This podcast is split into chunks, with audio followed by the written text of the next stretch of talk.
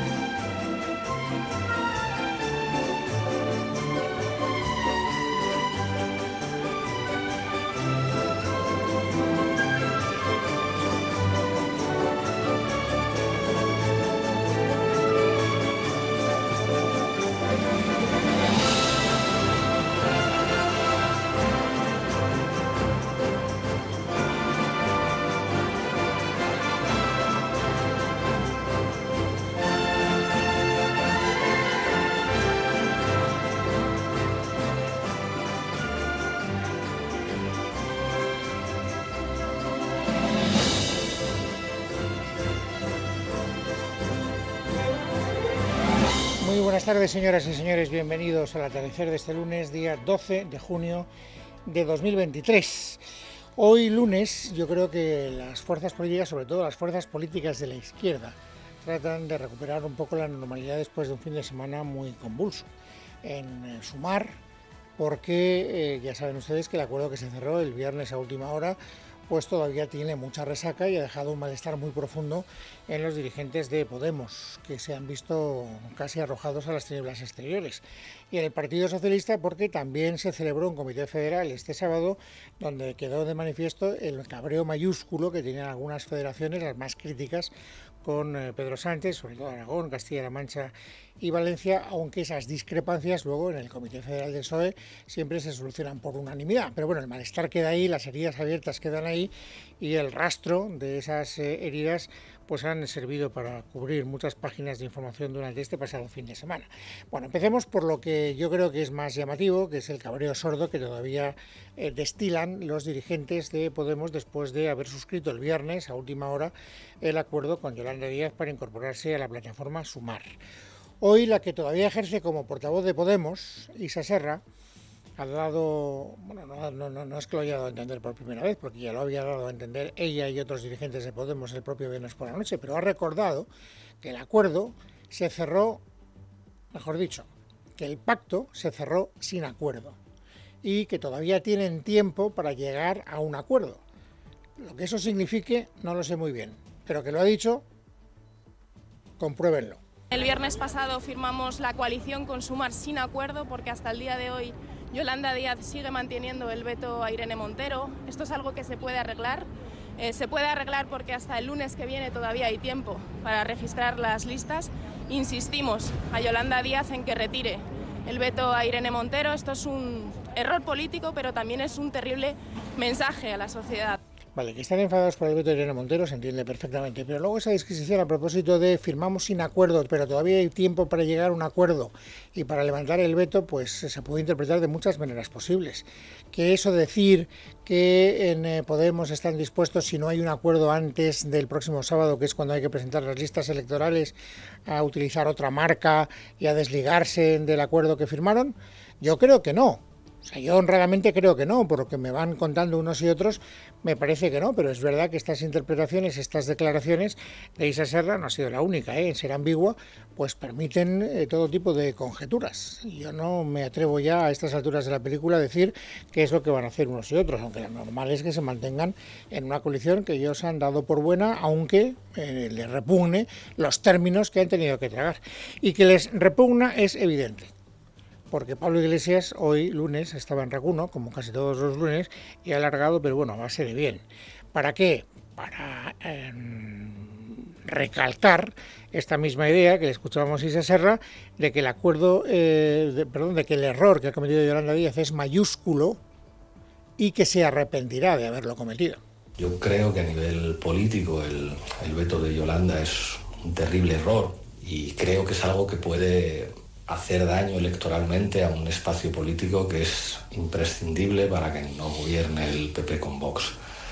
Quedan todavía ocho días. Yo sé que incluso en el entorno de Yolanda Díaz hay muchos sectores que le están diciendo te has pasado, esto es un error político.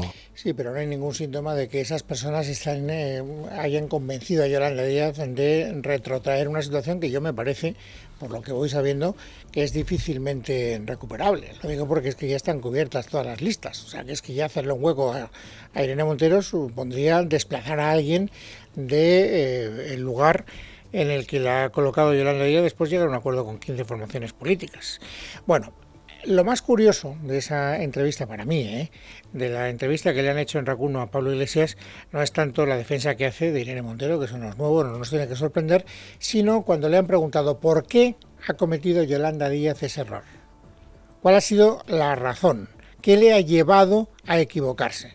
Fíjense la explicación del señor Iglesias. Si Irene Montero está, vas a tener a Ana Rosa, a Ferreras, a Griso, a todos los los referentes de, la derecha y la ultraderecha mediática de Madrid atacando, e incluso a sectores del Poder Judicial. Si tú actúas así, estás regalando la victoria a la mafia.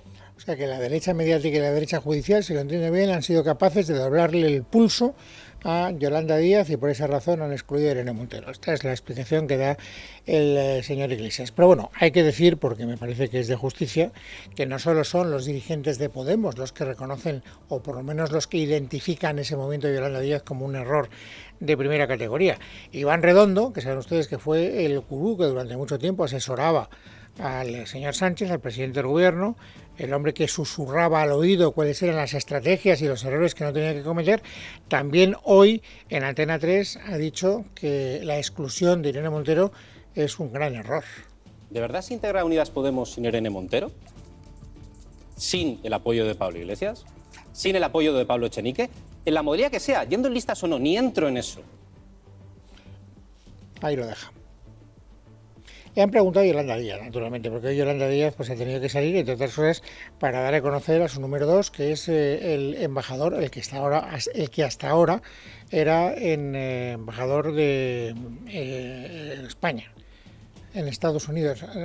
¿En dónde? No me acuerdo del sitio, pero ahora lo diré porque me lo dirán enseguida, porque no, las notas que he tomado se me han quedado papeladas. Bueno, lo importante es que ella quería vender a su número dos y eh, en Naciones Unidas, es el embajador de Naciones Unidas. Bueno, eh, y lo que quería vender era eso.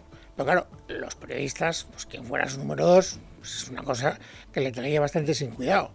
Lo que querían saber era si había alguna posibilidad de que retrotrayera el error Irene Montero. Y entonces pues se ha producido un forcejeo muy característico de los periodistas que quieren saber y de los políticos que no quieren responder. De tal manera que pues, se han alargado unas respuestas larguísimas para rehuir del asunto. Em, haciendo una recomposición muy apretada de algunas de las cosas que ha dicho, eh, pues llegamos a la conclusión de que no ha dicho nada, que es un asunto que no le interesa ni a ella ni a nadie, según lo entiendo. A ver qué deducen ustedes que España estaba pidiendo un gran acuerdo y lo hemos hecho. Estas elecciones no van de los pasados cuatro años. Sumar empieza desde ya mismo a hablarle a la gente, el resto creo que no tiene demasiado interés no tiene interés para ella hablar de lo de Irene Montero y naturalmente lo que quiere es que este asunto pase cuanto antes para que no le siga desgastando. Porque como veremos enseguida, estos movimientos desgastan y no poco a eh, su lista electoral. Es más, hoy hemos conocido una, bueno, hemos conocido dos encuestas y ayer conocimos otra. Es decir, que en las últimas 24 eh, horas tenemos tres encuestas encima de la mesa. Ayer la publicaba El Mundo, hoy con intención de voto la publica el diario ABC y también el diario El Español. Y en alguna de esas encuestas se ve claramente cómo este acuerdo de sumar no les gusta a los eh, votantes de Podemos, hasta el punto de que una de ellas, la del español, afirma rotundamente que el 40% de los votantes de Podemos no votarán a la lista que encabeza Yolanda Díaz después del acuerdo que alcanzó con las 15 formaciones políticas de Sumar. Y todas coinciden en que el Partido Popular va a ganar con claridad las elecciones y que no va a tener excesiva dificultad para gobernar, aunque tenga que llegar a acuerdos con Vox. Nayara Fernández. Los sondeos no mejoran las perspectivas de la izquierda tras la conformación de Sumar. Según una encuesta de GAT3 para ABC, el conglomerado liderado por Yolanda Díaz obtendría entre 27 y 29 escaños y el 11% de los votos. Este resultado es más de un punto y medio inferior al obtenido por Unidas Podemos en las anteriores generales, cuando lograron 35 escaños, ya entonces su peor resultado. Una caída similar le da la candidatura de la vicepresidenta a las encuestas de sociométrica para el español y la de Sigma 2 para el mundo. Ambas otorgan a Sumar 33 escaños aunque según el sondeo del mundo, el conglomerado sí que lograría situarse como tercera fuerza política por delante de Vox. Además, hay un dato muy llamativo en el sondeo del español que podría lastrar los resultados de Sumar. Tan solo el 58% de los votantes que apoyó a Podemos en las últimas elecciones estaría ahora dispuesto a depositar en la urna la papeleta de la vicepresidenta. Esto complica las opciones de la izquierda. Ninguna de las encuestas da una mayoría para gobernar con Sumar al PSOE, que según los mejores pronósticos podría conseguir 104 diputados.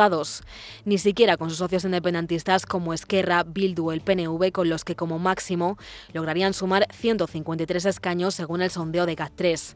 En lo que también coinciden todas las encuestas es en dar como vencedor de las elecciones del 23 de julio el Partido Popular.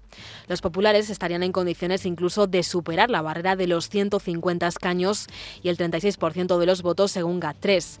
El PP podría alcanzar la mayoría absoluta a través de un acuerdo con Vox que estaría sufriendo el empuje de Feijó. Los de Santiago Abascal perderían hasta una decena de escaños y se situarían entre los 33 y los 35 asientos en el Congreso de los Diputados.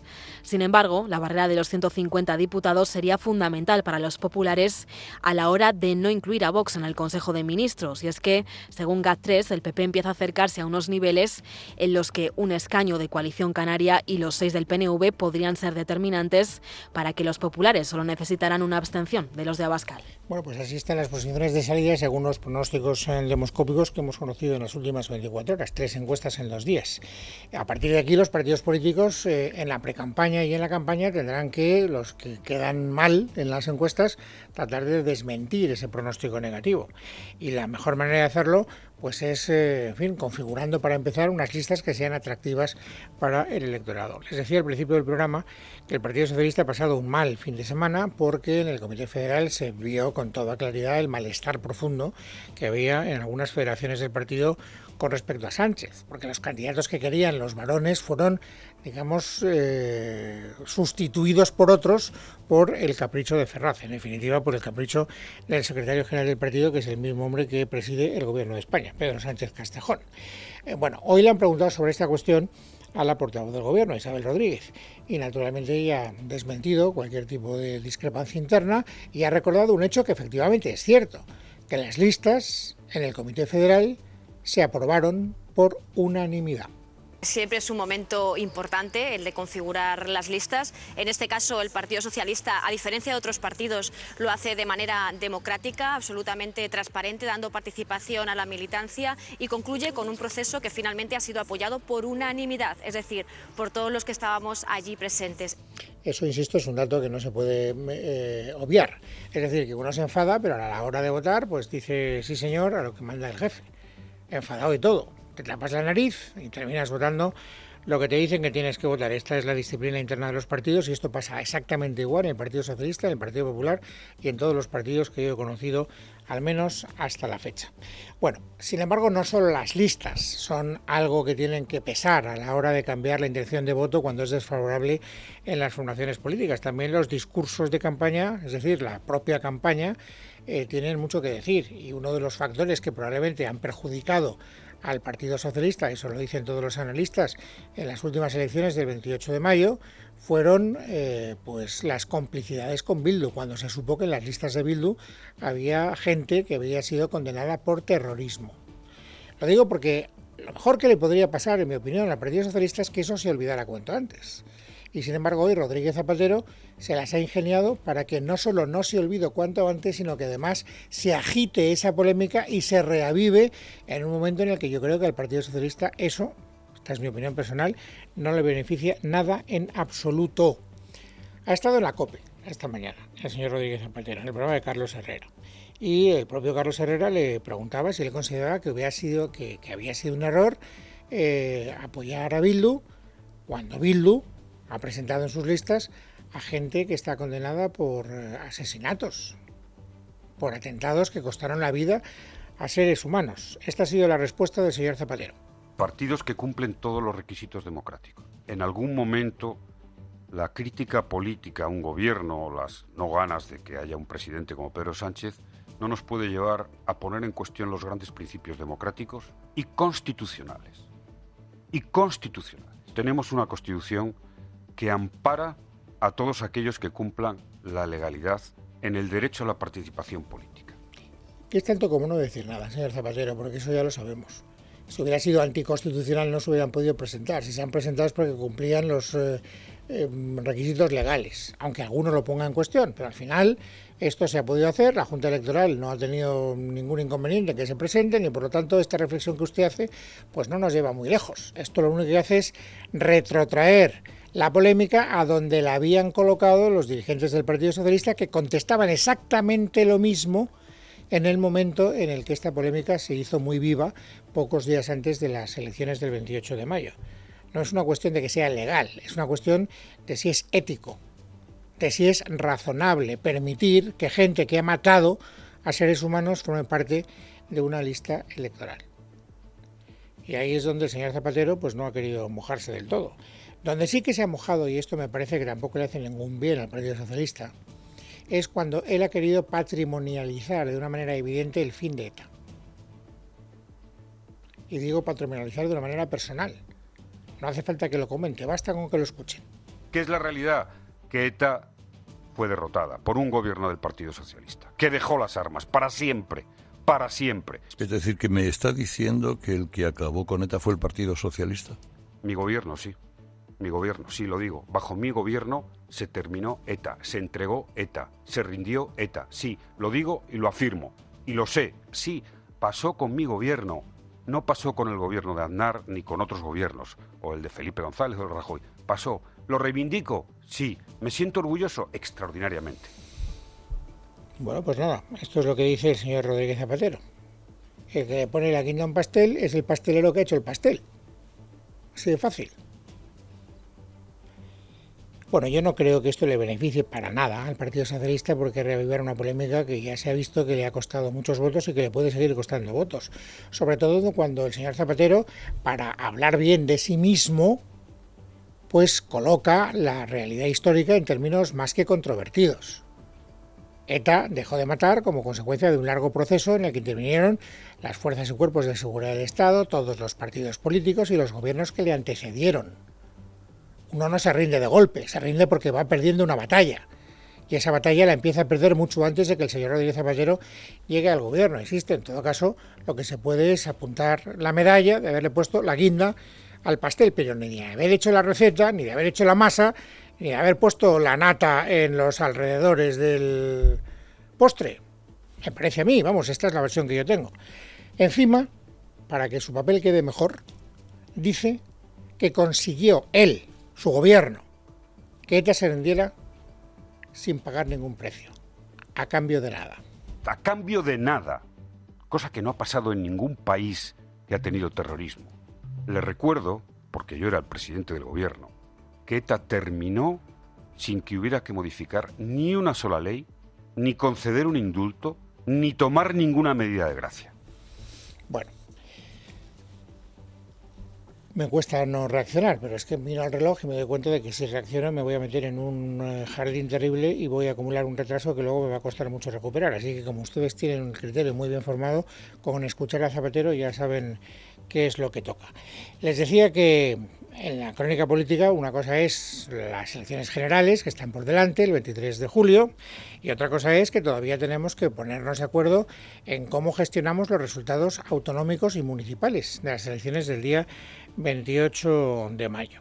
Lo primero en el tiempo son las ciudades, los municipios. ¿Por qué? Pues porque las elecciones locales tienen el día 17 una fecha límite. Ese día es el día que se constituyen todos los ayuntamientos de España. Por lo tanto, los pactos a los que haya que llegar hay que ultimarlos antes del sábado próximo. Por lo tanto, cinco días. Y aquí hay una gran incógnita, ¿qué serán capaces de pactar el Partido Popular y Vox? Hoy ha hablado Ignacio Garriga, el secretario general de la formación de la señora Bascal, y hablando de pactos municipales, ha dicho que los quiere negociar todos. Pues esperamos llegar a acuerdos en el 100% de los municipios, porque, insisto, los españoles han pedido una alternativa. Por eso he dicho antes que vamos a negociar donde haga falta, hasta donde haga falta, para protagonizar esos cambios en la gestión municipal, porque si no, los españoles no lo entenderían. Y nosotros lo hemos repetido en numerosas ocasiones, que no vamos a ser un obstáculo para protagonizar esos cambios en esos municipios. Bueno, veremos qué es lo que pasa, no hay que esperar mucho tiempo, insisto que el sábado se acaba el plazo y por lo tanto ya veremos en qué queda esa eh, pretensión de negociar el 100% de los municipios del partido de Vox. Y luego están las autonómicas y aquí ojo porque eh, hay algunas en las que parece, se deduce que las cosas van bien en las conversaciones secretas, discretas que están manteniendo el Partido Popular y Vox y en otras donde las cosas van muy mal. ¿Dónde van bien? Deduzco yo, excusando a María Guardiola en Extremadura, la candidata del Partido Popular en Extremadura, que fue la segunda lista más votada, parece que está muy cerca de llegar a un acuerdo con Vox. Me gustaría mantener en la privacidad eh, las conversaciones por el bien de los extremeños y por el bien de mi tierra. Yo creo que muy pronto, y es lo que deseo, pueda contaros, podamos contaros cuál es el acuerdo al que hemos llegado, porque estoy convencida de que nos vamos a poner de acuerdo para acabar con, con políticas socialistas que han llevado a mi tierra a ocupar los últimos puestos de cualquier ranking económico y social. Ahí habla del acuerdo al que han llegado. Por tanto, insisto, yo deduzco de estas palabras de María Guardiola que las cosas van bien encarriladas. Donde surge una dificultad extremadamente complicada es en Valencia. También en Valencia, en Valencia la lista más votada, como ustedes saben, fuera del Partido Popular, pero se quedó muy lejos de la mayoría absoluta y por lo tanto necesita el concurso de Vox para desplazar a Chimón Puig del eh, gobierno eh, autonómico. ¿Y qué es lo que ocurre? Que, como saben, el que fue número uno de Vox en las elecciones de Valencia, de las, las, autonómicas valencianas, Carlos Flores tiene una condena por malos tratos, muy antigua. Y hoy Borja Semper ha dicho que esa circunstancia le invalida, le incapacita, le inhabilita para ser socio de su partido. La posición de la Dirección Nacional en relación con una persona que ha sido acusada y condenada por maltrato no debería dedicarse al ejercicio activo de la política cumplido con la sociedad, pero no, no es una persona que represente a los ciudadanos en igualdad de condiciones que el resto de personas. Entonces, esta es nuestra posición. Es tu posición hoy, Borja, con todo afecto y con todo cariño. Porque vamos a ver si esa posición varía o no varía de aquí a que se vayan cerrando los plazos. Yo casi me apostaría. Lo que pasa es que he perdido tantos pinchos de tortilla este fin de semana que estoy ya muy maltrecho. Tengo que recuperar mi hacienda particular porque yo creía que no se iba a llegar en un acuerdo entre Podemos y Sumar y me la he tenido que comer con patatas. Pero bueno, estoy dispuesto a apostarme con el señor Borja Semper, si él lo acepta, 17 pinchos de tortilla de caña en que al final llegan a un acuerdo con Vox.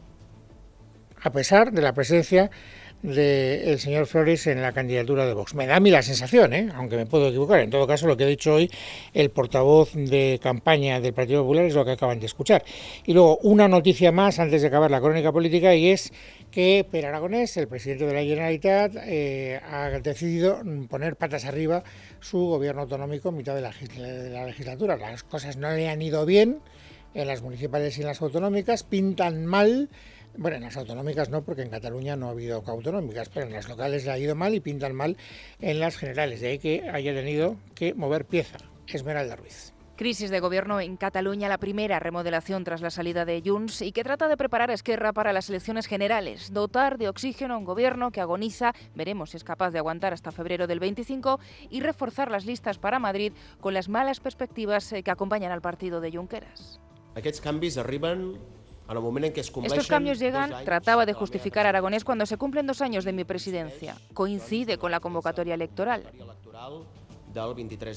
Coincide, dice él, pero para comprobar que se debe a una maniobra electoral solo hay que comparar con la anterior remodelación. Cambio por perfiles más independentistas. Ahora se recupera a la vieja guardia del partido, próximos aragonés, mucho más a Junqueras, con experiencia en la gestión de gobierno, porque esto también les ha penalizado en mayo. Las salidas son tres. Teresa Jordá, Agenda Rural, que será ahora número dos de Rufián en el Congreso. David Mascort, presidente de la Federación de Esquerra en Gerona, le sustituye en el cargo cargo el consejero de Territorio, Juli Fernández, que solo llevaba ocho meses en la consejería, polémico por su oposición al cuarto cinturón. Con su marcha regresa Esther Capella, delegada del Gobierno en Madrid, es consejera también de Justicia tras el golpe. Y González Cambray, consejero de Educación, responsable de liderar la desobediencia en los centros escolares del 25% de español, pero a quien va a sustituir a partir de mañana Ana Simó, condenada por desobediencia por el 1 de octubre, que ya pasó por esta consejería durante el gobierno de Torra y defensora como portavoz adjunta de Esquerra en el Parlamento, allá por 2007, de exigir subtitular a quien hable español en TV3. Con estos nuevos cargos, Aragonés dice que descarta el adelanto electoral. Vamos a afrontar los próximos dos años de legislatura, por lo tanto, en la mitad de legislatura uh, he decidido llevar a cabo estos cambios para que los el año y medio largo que queda por delante se pueda afrontar con todas las energías, con energías renovadas y con la voluntad de seguir sirviendo a los ciudadanos de Cataluña. Su intención es aguantar. Si los resultados del 23 de julio se vuelven a leer como una enmienda a su gestión, le costará conseguirlo. Hay quien ya agita el viejo fantasma de un adelanto electoral en Cataluña para otoño. Pues es lunes, 12 de junio de 2023 y lo que toca ahora amigos, como saben, es completar el paisaje informativo sobresaliente del día. Esther Nieto, bienvenida, buenas tardes. Buenas tardes Luis. Se suceden las reacciones a la muerte de Silvio Berlusconi este lunes a los 86 años. El que fuera primer ministro de Italia hasta en tres ocasiones y líder de Fuerza Italia ha fallecido en el hospital de Milán donde permanecía ingresado desde hace varios días aquejado de una leucemia. A pesar de los escándalos y polémicas que protagonizó a lo largo de su vida, la clase política italiana ha reivindicado hoy a Berlusconi como una figura histórica, entre ellos la primera ministra del país, Giorgia Meloni, que ha suspendido su agenda hoy y se ha referido con estas palabras al exmandatario. Silvio Berlusconi era soprattutto un combattente. Era un uomo che non aveva mai avuto paura a difendere le sue convinzioni e sono stati esattamente quel coraggio, quella determinazione a farne uno degli uomini più influenti della storia d'Italia. El país publica hoy que España y Marruecos llevan más de un año negociando la creación de aduanas comerciales en Ceuta y Melilla, pero no han logrado apenas avance debido a la resistencia de Rabat. Según la correspondencia entre ambos países a la que ha tenido acceso este diario, los plazos no se han cumplido y la apertura es incierta a día de hoy. La ministra portavoz Isabel Rodríguez reconocía que los trámites están siendo complejos, pero que se está avanzando lo que está ocurriendo es que este gobierno ha trabajado, ha reconducido las relaciones diplomáticas con un país vecino. Si en el caso de las aduanas, además, se ha revertido una situación en el caso de Melilla, que databa del año 2018, y en el caso de Ceuta, donde nunca ha existido una aduana. Son trabajos complejos que implican eh, mecanismos de seguridad, de seguridad eh, jurídica, de seguridad sanitaria, y lo que queda claro es nuestro compromiso con seguir avanzando en esas relaciones y también, eh, si me lo permiten, un compromiso muy expreso, como nunca antes había producido con las dos ciudades autónomas. Continúa la polémica por el nombramiento de Dolores Delgado como fiscal de sala de Memoria Democrática y Derechos Humanos, una decisión que adoptó la semana pasada el fiscal general del Estado, Álvaro García Ortiz. La Asociación Mayoritaria de Fiscales ha solicitado a la ministra de Justicia, Pilar Job, que no lleve la propuesta al Consejo de Ministros de mañana martes y, en caso de haberlo hecho, que anule la designación. La Asociación de Fiscales recuerda además que el nombramiento de Dolores Delgado podría concurrir en causa de nulidad de pleno derecho. Miguel Ángel Pérez, buenas tardes. Buenas tardes. En un escrito de 11 páginas al que ha tenido acceso Libertad Digital, la Asociación de Fiscales Mayoritaria, la AF, señala que es un hecho público y notorio que Dolores Delgado mantiene una relación sentimental con Baltasar Garzón y que la estructura orgánica y la función constitucional del Ministerio Fiscal no son cuestiones ajenas a Garzón. Situar en la cúspide la Fiscalía especializada en memoria democrática y derechos humanos a Dolores Delgado cuando es su pareja sentimental quien viene reclamando al menos desde el 2014 la creación de dicha fiscalía resulta dice la AF, inadmisible. Cualquier actuación o doctrina salida de la Fiscalía de Memoria Democrática podrá entenderse inspirada en los postulados de Baltasar Garzón. Además, la propia Asociación de Fiscales recuerda que ese nombramiento no cuenta con el informe del Consejo Fiscal y la actuación del fiscal general del Estado, Álvaro García Ortiz, en dicho nombramiento ha incumplido de forma palmaria las reglas esenciales. Los trabajos forenses para exhumar a 128 víctimas de ambos bandos del Valle de Cuelgamuros han comenzado este lunes. Lo han hecho con la búsqueda de 18 cuerpos reclamados por sus familiares desde hace décadas, ubicados en la cripta de la Capilla del Santo Sepulcro. Unas tareas de gran complejidad, según reconocen los equipos técnicos que participan en las mismas.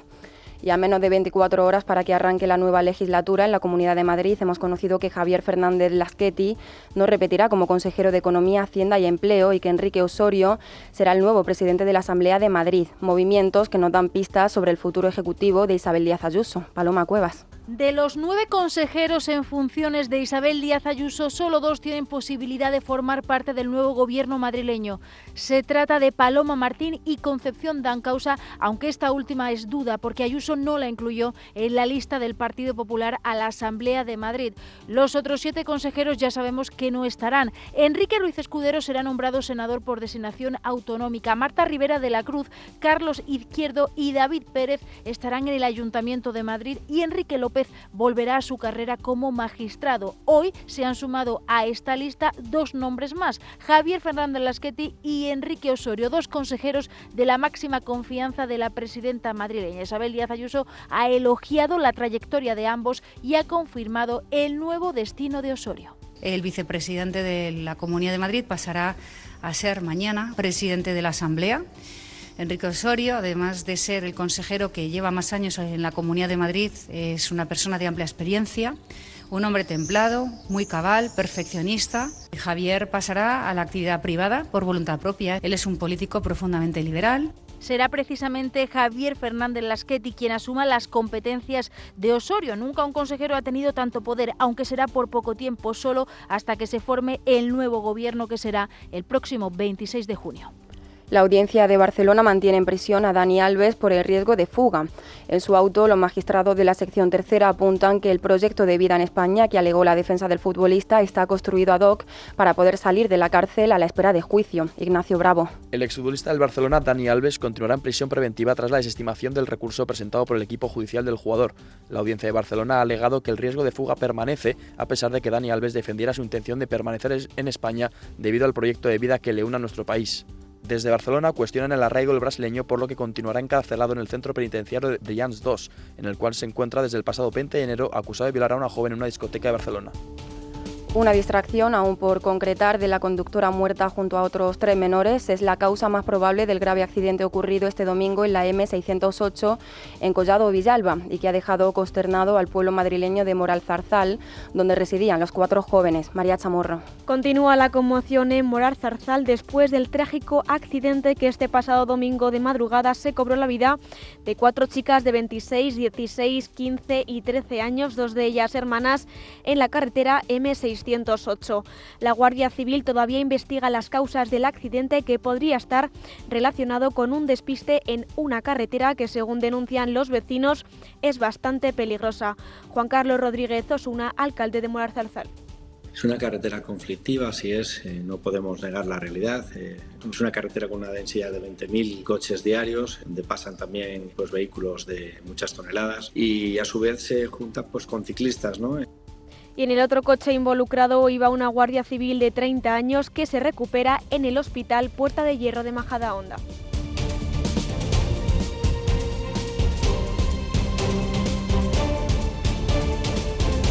En casa de Herrero es rabio.